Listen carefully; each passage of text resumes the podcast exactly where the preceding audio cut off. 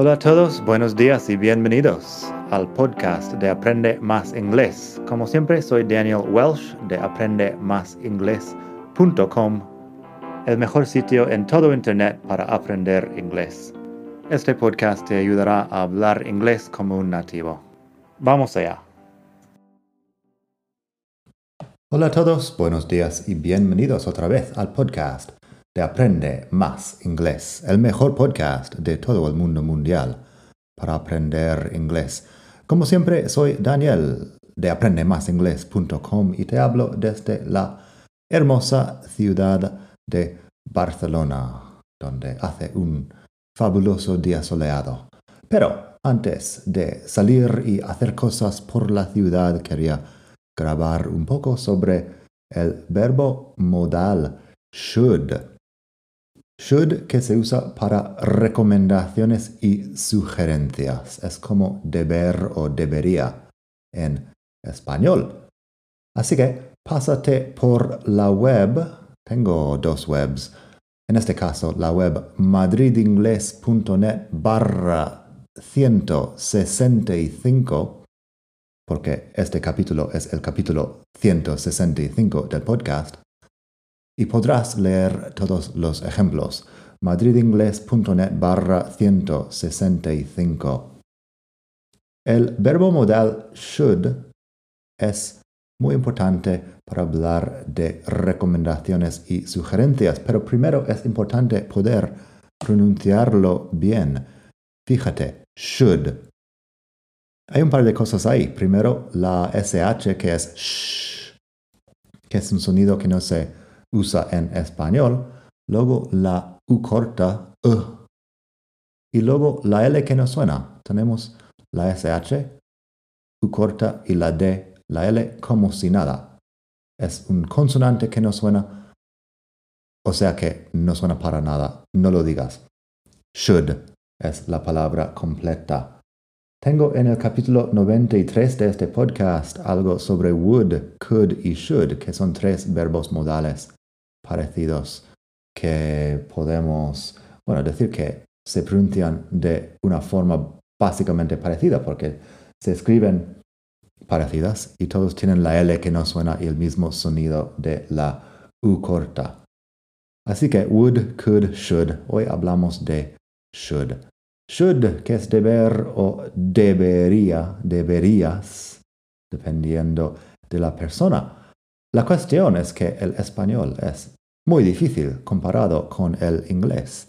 En español podríamos decir yo debo, tú debes, él debe, nosotros debemos, vosotros debéis y ellos deben. En inglés solo tenemos una forma, should. I should, you should, he should, we should, they should. No importa, no cambia. Así que es muy sencillo. Con aprender la palabra should y con poder cambiar la posición en la frase puedes hacer también la pregunta. Así que, should es muy sencillo así. Para formar la negación, pones not o el n apóstrofo t después. Así tienes shouldn't. También es un poco complicado pronunciarlo, pero shouldn't directamente de la D a la N a la T. Shouldn't. You shouldn't do it. He shouldn't do it. We shouldn't do it. También should not, pero siempre es más formal decir el not.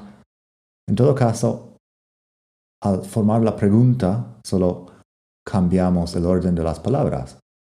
Así, I should do it. I shouldn't do it. Should I do it? Should I do it? Es la pregunta. ¿Debería? Luego, en la web tienes estos ejemplos que son un poco más completos. You should call him. You shouldn't call him. Should I call him? Deberías llamarle. No deberías llamarle. ¿Debería yo llamarle? Claro que en español tenéis deber y debería y no está claro cuál es la diferencia realmente. Hay poca diferencia en español. En inglés el should ocupa estas dos cosas. Una cosa antes de seguir con más ejemplos es que shouldn't es una recomendación de no hacer algo, no es prohibición. En otro momento hemos hablado de, de have to, me parece. Vamos a ver qué capítulo, porque ya have to y has to en el 147 puedes ver o escuchar todo lo que hace falta sobre have to y has to. Pero si yo digo I don't have to, es que no tengo que hacerlo. I shouldn't es una recomendación de no hacerlo. I don't have to es una falta de obligación. En la web tengo el ejemplo I don't have to talk to him. Eso es, no estoy obligado a hablar con él, pero puedo. I shouldn't talk to him. sería mejor no hablar con él. Es recomendable no hablar con él. También tenemos you mustn't talk to him, or I mustn't talk to him, que bueno, you mustn't es una prohibición, más bien. Así que, bueno, eso para tener en cuenta los significados de estas palabras. Unos ejemplos más. You shouldn't stay up late. You have to get up very early in the morning. No deberías quedarte despierto hasta tarde. Tienes que levantarte muy temprano por la mañana. No estoy prohibiendo, pero estoy recomendando no hacerlo. You shouldn't eat so much. You're going to get fat. No deberías comer tanto. Vas a engordar. You shouldn't eat so much. You're going to get fat. También, he shouldn't talk to you that way. It's impolite. Él no, debería hablar contigo de esta forma. No es uh, cortés. Así que eso. Um, a veces should no es exactamente una recomendación, pero se usa como en español debería. Es algo que se supone que tiene que ser cierto o muy probable. Este debería también lo usamos en español. Si yo digo, my keys should be in my bag, but I can't find them. Mis llaves deberían estar en mi bolso, pero no los encuentro. No estoy obligando ni sugiriendo nada. Estoy diciendo, deberían estar ahí, pero no sé. No sé dónde están. My keys should be in my bag, but I can't find them. We can go to the park tomorrow. It should be a nice day. Podemos ir al parque mañana. Debería ser, debería ser bueno. No es una recomendación, sino una cosa que se supone que va a ser cierto. I should have enough money for dinner. Let me look in my wallet. Debería tener suficiente dinero para la cena, para pagar la cena. Déjame ver en mi cartera. I should have enough money for dinner. Let me look in my wallet. He should be at home. I don't know why he's not picking up the phone. Él debería estar en casa. No sé por qué no coge el teléfono. He should be at home. I don't know why he's not picking up the phone. Unos ejemplos más de sugerencias y recomendaciones antes de terminar hoy. You should buy something for Susie. It's her birthday.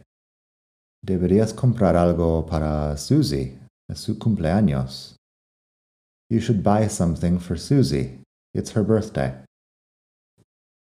He should get a haircut. His hair is too long. Él debería cortarse el pelo. Su pelo es demasiado largo, supongo.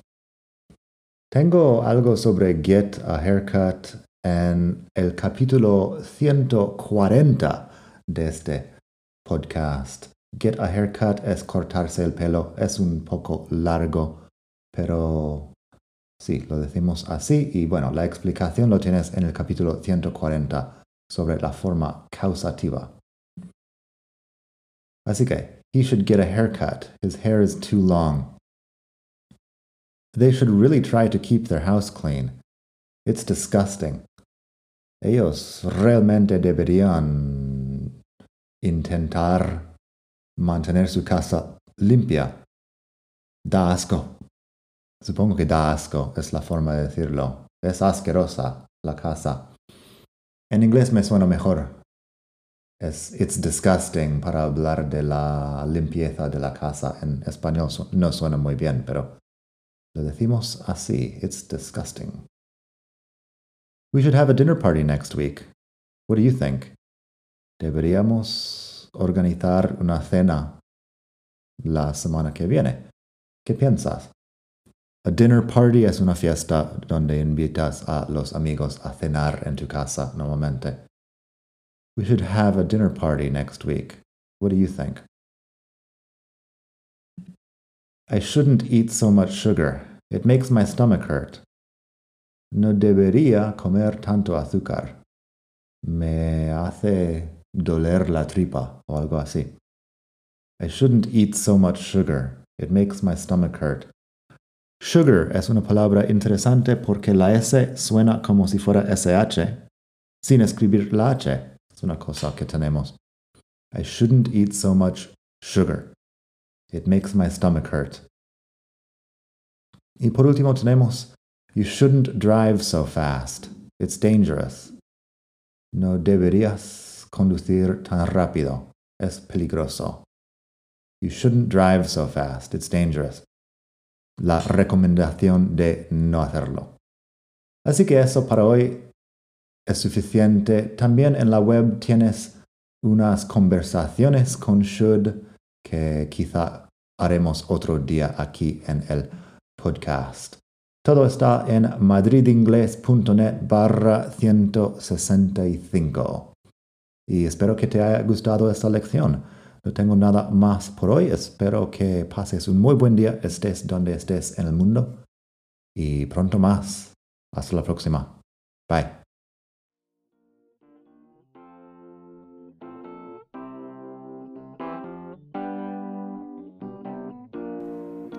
Gracias por escuchar. Como siempre puedes pasar por mi web aprendemasingles.com. Para mucho más tengo vocabulario, expresiones para hablar, phrasal verbs, gramática, pronunciación y mucho más en la web. Nada más por hoy. Espero que pases un muy buen día. Hasta la próxima.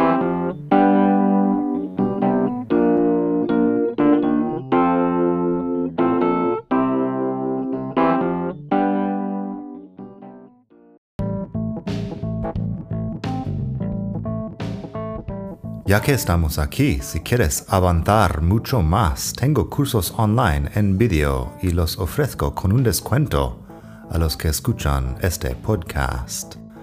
Pásate por aprendemasingles.com barra cursos para ver todos los cursos que tengo. Ahí encontrarás inglés básico si quieres empezar desde cero absoluto Encontrarás phrasal verbs para hispanohablantes si quieres dominar los 105 phrasal verbs más importantes del inglés.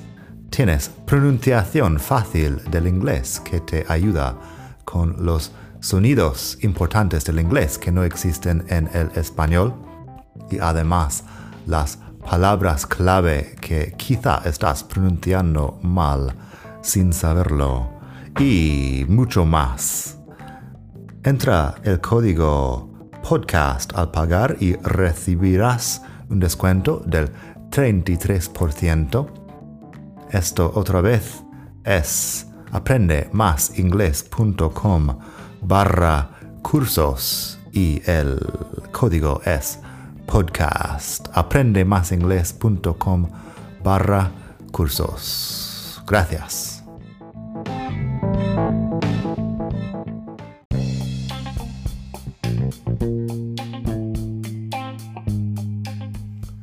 Hola de nuevo. Antes de terminar quería pedirte un pequeño favor. Si te gusta este podcast, puedes suscribirte en Apple Podcasts o bien en Spotify. Hay también la posibilidad de hacer una reseña ahí en Apple si estás escuchando eso en el iPhone. Y estas cosas ayudan mucho a dar visibilidad al podcast. Si quieres ver más sitios donde escuchar, los tienes en madridingles.net barra podcast. Eso te lleva a la página donde ves todas las aplicaciones que puedes usar para escuchar. Y también tengo un canal en YouTube que lo puedes ver en madridingles.net barra YouTube. Eso te llevará directamente al canal donde puedes suscribirte y ver todos los vídeos que hago sobre muchos temas. Nada más por hoy, espero que pases un muy buen día, aprende mucho y hasta la próxima. Bye.